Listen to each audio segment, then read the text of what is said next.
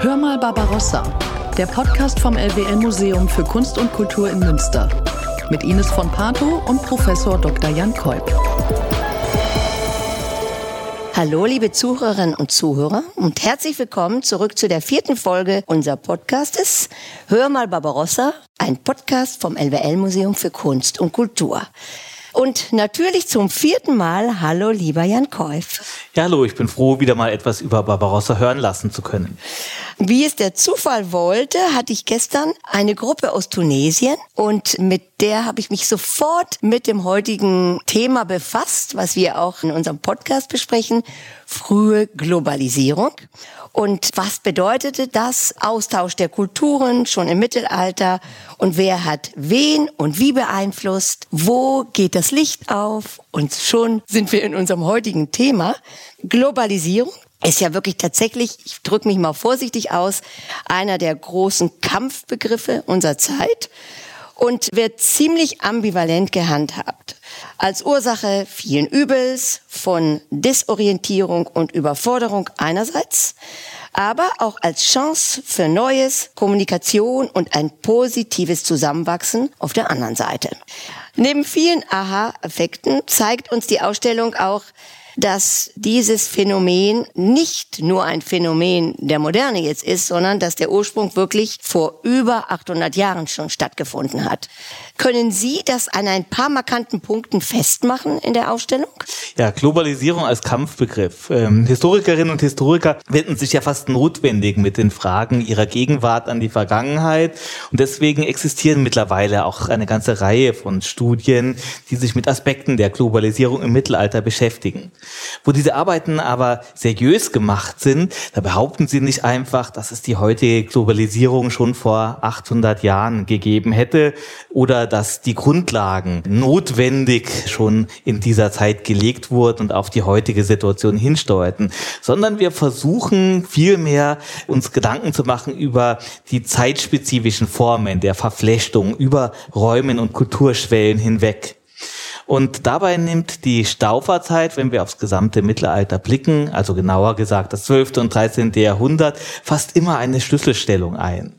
Mit Blick auf das lateinisch-christliche Europa können wir eine ungeheure Beschleunigung von Geld- und Warenströmen diagnostizieren. Zugleich eine gesteigerte Mobilität von Händlern, Künstlern und Kriegern, von Geistlichen und Gelehrten.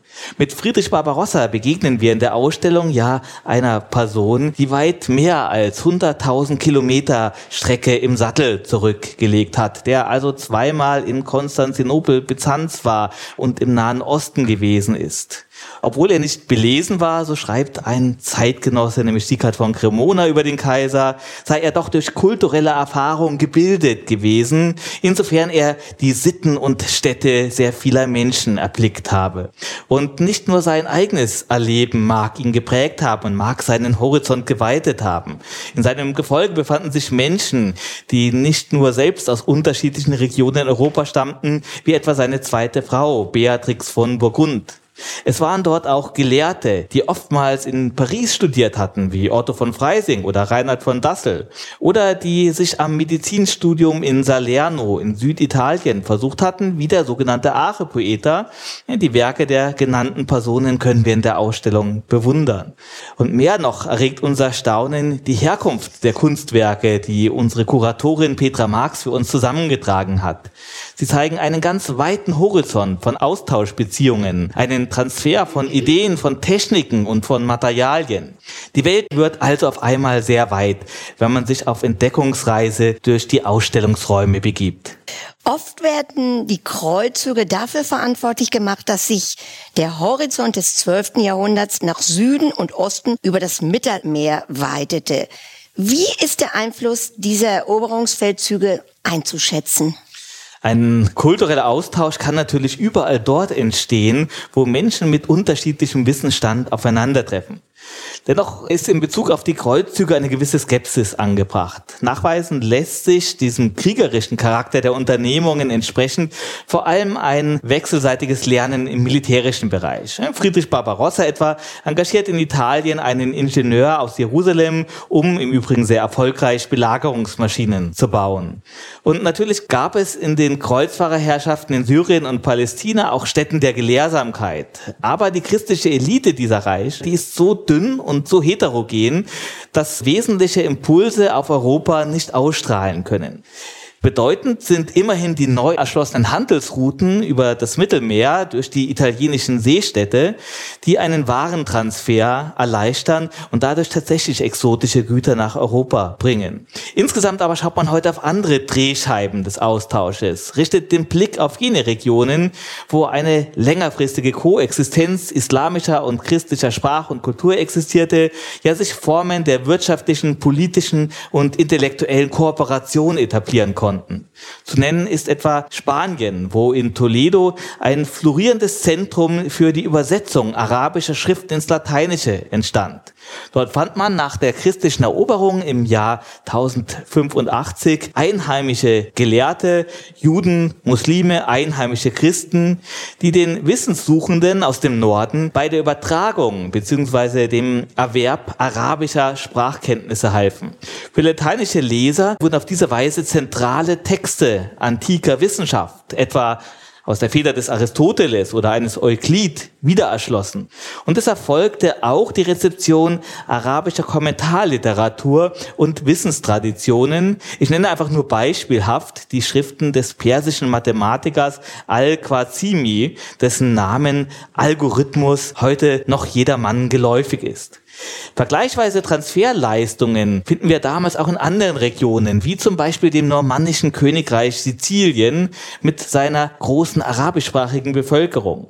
Die Erweiterung des Kenntnishorizontes wirkte ungemein stimulierend auf die ohnehin dynamische Wissenschaftskultur des 12. Jahrhunderts. Neben neuen Methoden traten erweiterte Anwendungsfelder, neue Texte, die es zu bearbeiten gab, neue Ideen. Und dieses gemeinsam legte den Grundstein für die Erfolgsgeschichte der europäischen Universitätskultur. Stimmte mein Eindruck, dass es sehr viel mehr Impulse aus der orientalischen Welt in das sogenannte Abendland gab und weniger Anregung vom Abendland in die arabische Welt? Wenn ja, woran lag das? War der Orient in dieser Zeit kreativer oder unternehmungslustiger? Ja, bei aller Deutungsoffenheit wird man nicht umhin können, von einem Kulturgefälle zwischen dem muslimischen Orient und dem christlichen Okzident auszugehen. Jedenfalls in sehr vielen Bereichen. Klassischerweise rechnet man ja das 12. Jahrhundert dem goldenen Zeitalter der arabischen Wissenschaft und Kultur zu, während das christliche Europa damals erst sozusagen im Take-off einer dynamischen Wissensentfaltung stand.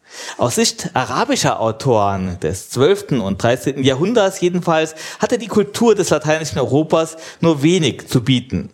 Gewährsleute wie der syrische Schriftsteller Osama ibn Munkit wissen Grauenvolles über die Sitten der Kreuzfahrer zu berichten, etwa über ihre medizinischen Praktiken, die den Patienten fast unweigerlich zum Tode verdammten, oder ihr Gerichtswesen.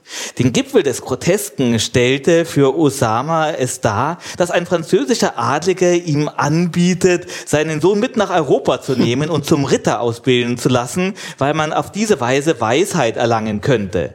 Osama windet sich durch eine höfliche Lüge aus dieser Situation heraus. Umgekehrt zeigen sich Herrscher wie Friedrich Barbarossa aber überaus wissbegierig. Wir haben etwa den Reisebericht eines kaiserlichen Gesandten aus den Jahren 1175-76 erhalten, der Ägypten und Syrien bereist und in sehr systematischer Weise Erstaunenswertes zu sammeln und zu berichten weiß vom Zusammenleben der Religionen im Reich des Sultan Saladins etwa, der florierenden Wirtschaft und der Gewinnung von Luxusprodukten wie Balsam oder Indigo und schließlich von der Flora und Fauna der durchquerten Gebiete. Nur halbwegs gelungen erscheint dabei etwa die Beschreibung des Nilkrokodils. Es würde einer Eidechse ähneln, hätte bemerkenswert viele Zähne und kurze stämmige Beine, der Kopf aber, so sagt der Gesandte, würde dem einer Sau ähneln. Bei den Kreuzzügen spielte ja auch immer eine bestimmte Haltung religiöser, kultureller und vielleicht auch ethnischer Überlegenheit eine Rolle. Verweist das schon früh auf den späteren Kolonialismus? Ja, das ist eine spannende Forschungsfrage. Wir stellen uns die auch tatsächlich immer wieder, aber ich würde insgesamt Zurückhaltung walten lassen.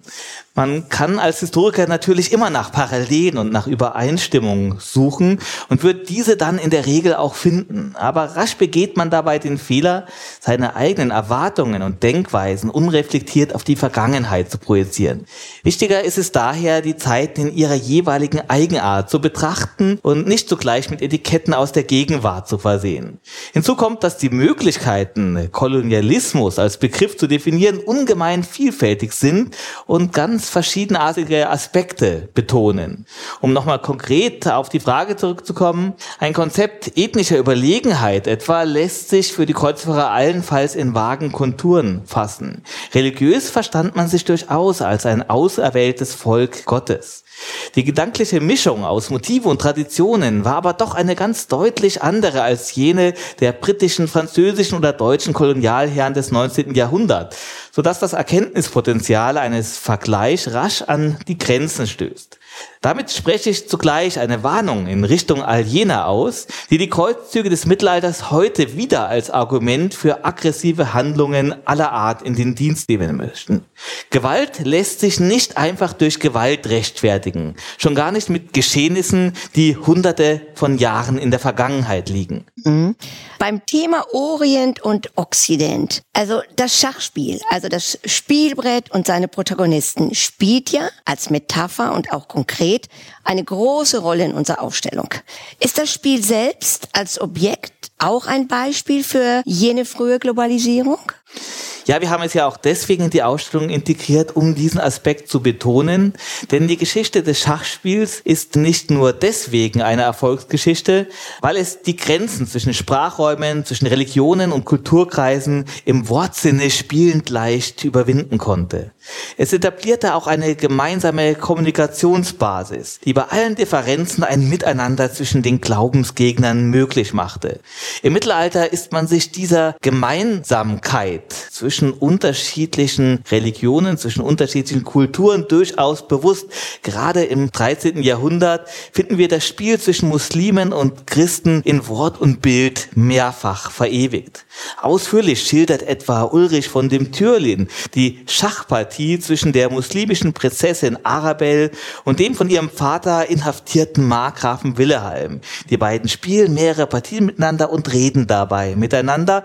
Und wenn die Prinzessin schließlich mit dem christlichen Ritter durchbrennt, entspringt das vermutlich einfach der Wunschvorstellung des deutschen Dichters. Aber dass das Schachbrett hier als Kommunikationsmedium zwischen beiden dienen kann, das zeigt doch seine verbindende Wirkung. Mhm.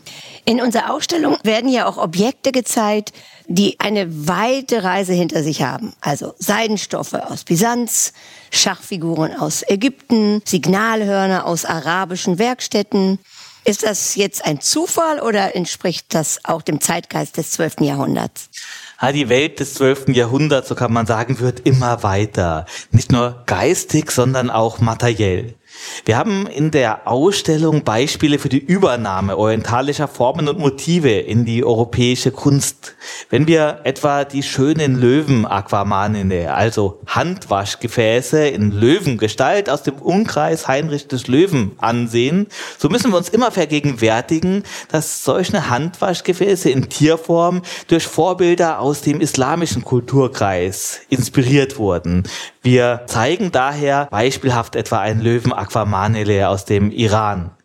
Man könnte für die höfische Kultur der Stauferzeit in gewisser Weise einen Orientalismus postulieren, wie er in der Geschichte Europas ja immer wieder begegnet. Ebendichter wie etwa Wolfram von Eschenbach schwelgen geradezu in fremdartig klingenden Begriffen für wundersame Waren aus dem Orient. In den höfischen Romanen wimmelt es von Grenzgängern wie etwa Parsifals Vater Gamuret, Er heiratet im Orient eine schwarze Königin und zeugt mit ihr den Sohn Feirefitz, dessen schwarz und weiß gescheckte Hautfarbe ihm das Aussehen einer Elster verlieh. Und er ist trotzdem eine positive Figur oder vielleicht gerade deswegen eine positive Figur in diesem Roman.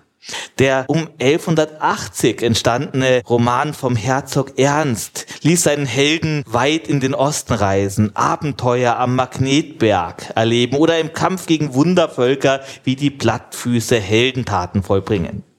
Das gesteigerte Interesse an fernen Ländern hängt vermutlich auch mit den orientalischen Luxusprodukten zusammen, die über die mediterranen Handelsrouten vermehrt in die christlichen Reiche einströmten, seien es etwa Gewürze, Seidenstoffe oder Erzeugnisse des Kunsthandwerks. In Hildesheim widmet sich gerade eine Ausstellung diesem Aspekt, eigentlich eine perfekte Ergänzung zu unserer Perspektive. Dabei ist durchaus spannend, was übernommen wurde. Blicken wir auf das Beispiel der Olefanten, also Signalhörner aus Elfenbein. Die beiden in der Ausstellung gezeigten Exemplare entstammen arabisch geprägten Werkstätten des Mittelmeerraums und sie sind mit exotischen Tieren verziert, mit Greifen und Pfauen oder beim Braunschweiger Exemplar mit Löwen und Elefanten. Und trotz ihres offenkundig fremdartigen Aussehens hat man solche Hörner bestellt und in besonderer Weise wertgeschätzt und teilweise hat man sie in die Schätze christlicher Kirchen integriert. Das Wort Olifant begegnet übrigens zum ersten Mal im Rolandslied. Es ist das berühmte Signalhorn des Helden Roland, der in Nordspanien seine letzte Schlacht gegen eine Übermacht muslimischer Kämpfer ausfischt. Tief im Blut der erschlagenen Gegner wartend, zerschmettert er seinen Olifant am Ende über dem Haupt eines seiner Feinde. Wir haben in der Ausstellung eine Handschrift mit dieser Szene neben eins der Hörner gelegt. In dieser Gegenüberstellung wird etwas ganz Interessantes deutlich. Obwohl der Olifant also ein Symbol des christlichen Glaubenskampfes gegen Muslime war, das, hatte man im 12. Jahrhundert kein Problem damit, solche Hörner beim vermeintlichen Glaubensfeind in Auftrag zu geben bzw. einzukaufen und dann sie auch noch in Kirchenschätze zu integrieren. Das passt nicht in unser Bild von christlichen Rittern und von Kreuzfahrern als vermeintlich verbohrten Fundamentalisten. Und in der Tat Tat, es ist ein Merkmal des modernen Fundamentalismus, konsequent alle Konsumgüter abzulehnen, die mit dem vermeintlichen Feind in Beziehung stehen.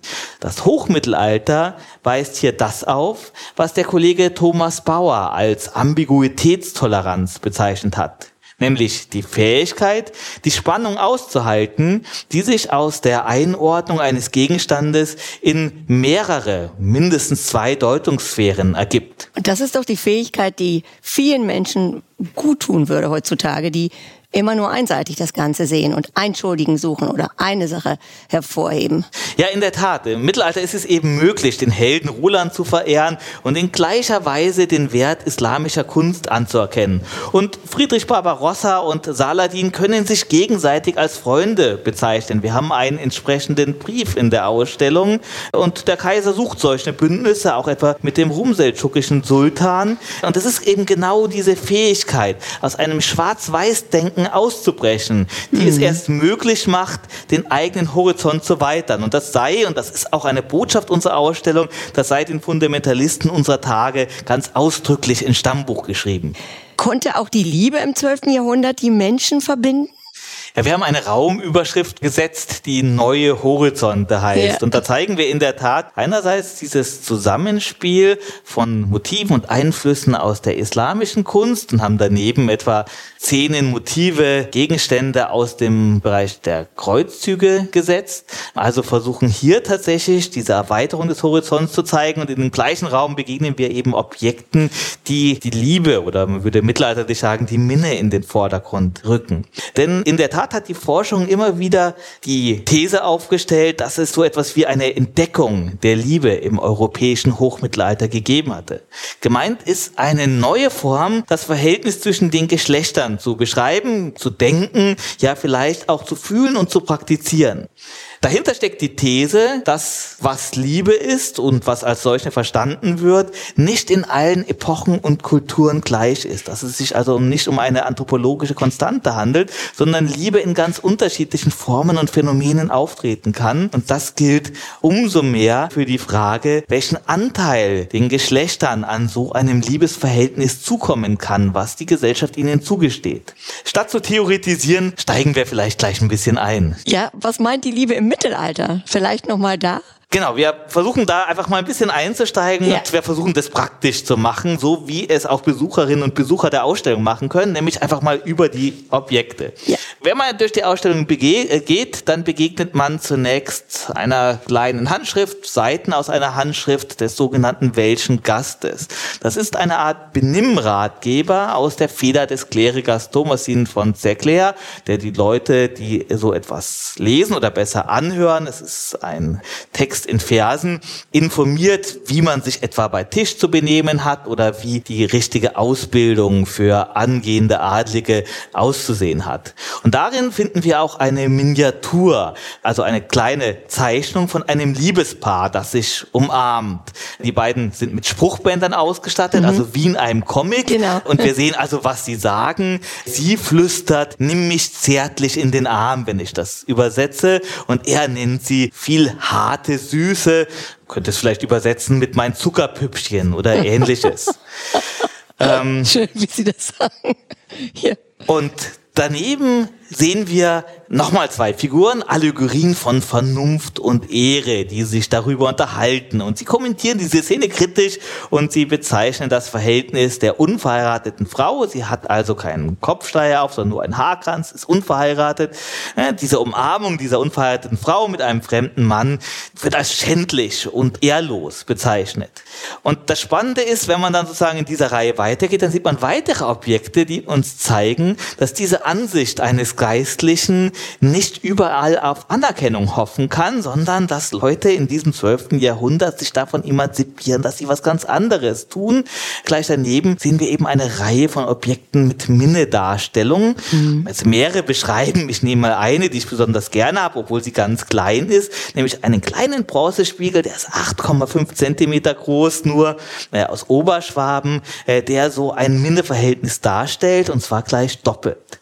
Der hat eine Griffpartie, also wo man den Handspiegel hält, und die wird gebildet von der Darstellung eines eng umschlungenen Paares. Eigentlich genau das, was wir in der Handschrift gesehen haben, wenn auch ohne Sprechblasen.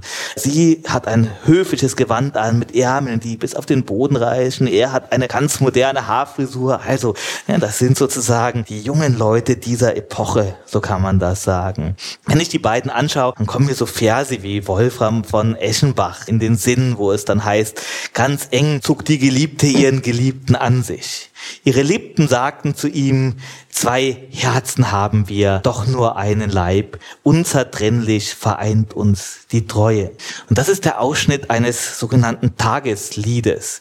Die Beschreibung einer verbotenen Liebe, wie sie dann auf der Rückseite der Spiegelkapsel als Bettszene auch dargestellt wird. Was wird da beschrieben? Es wird eine Geschichte erzählt, letztlich in solchen Tagelieder von einem Paar, das in ganz inniger und auch erotischer erotischer Zweisamkeit eine Nacht verbracht hat.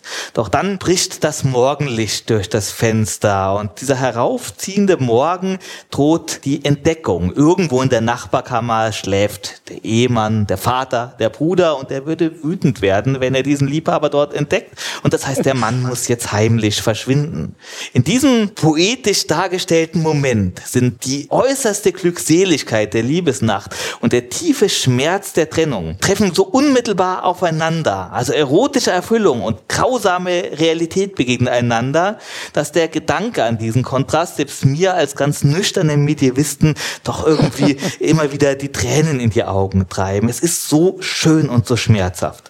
Das Spannende ist jetzt, eine schwäbische Adlige konnte so einen kleinen Spiegel mit einer Bettszene als künstlerischen Ausdruck dieser Gedankenwelt sich an den Gürtel hängen, ihn mhm. vielleicht auch öffentlich mit sich herumtragen, aller Kritik der Kirche und aller Strenge der adligen Ehemoral zum Trotz. Also die Kirche, die natürlich eine Sexualmoral hat, die sagt, naja, unverheiratet sollten sowas tun oder ist es nicht sonst auch Ehebruch oder das geht doch nicht und eine Ehemoral, also wir stellen uns vor, die Frau wäre verheiratet und das ist ja ein weltliches Geschäft und man kann sagen, die ist ja geschäftsbrüchig, äh, die beiden, wenn das tut, vertragsbrüchig. Das geht eigentlich nicht und es würde in der Realität auch bestraft werden.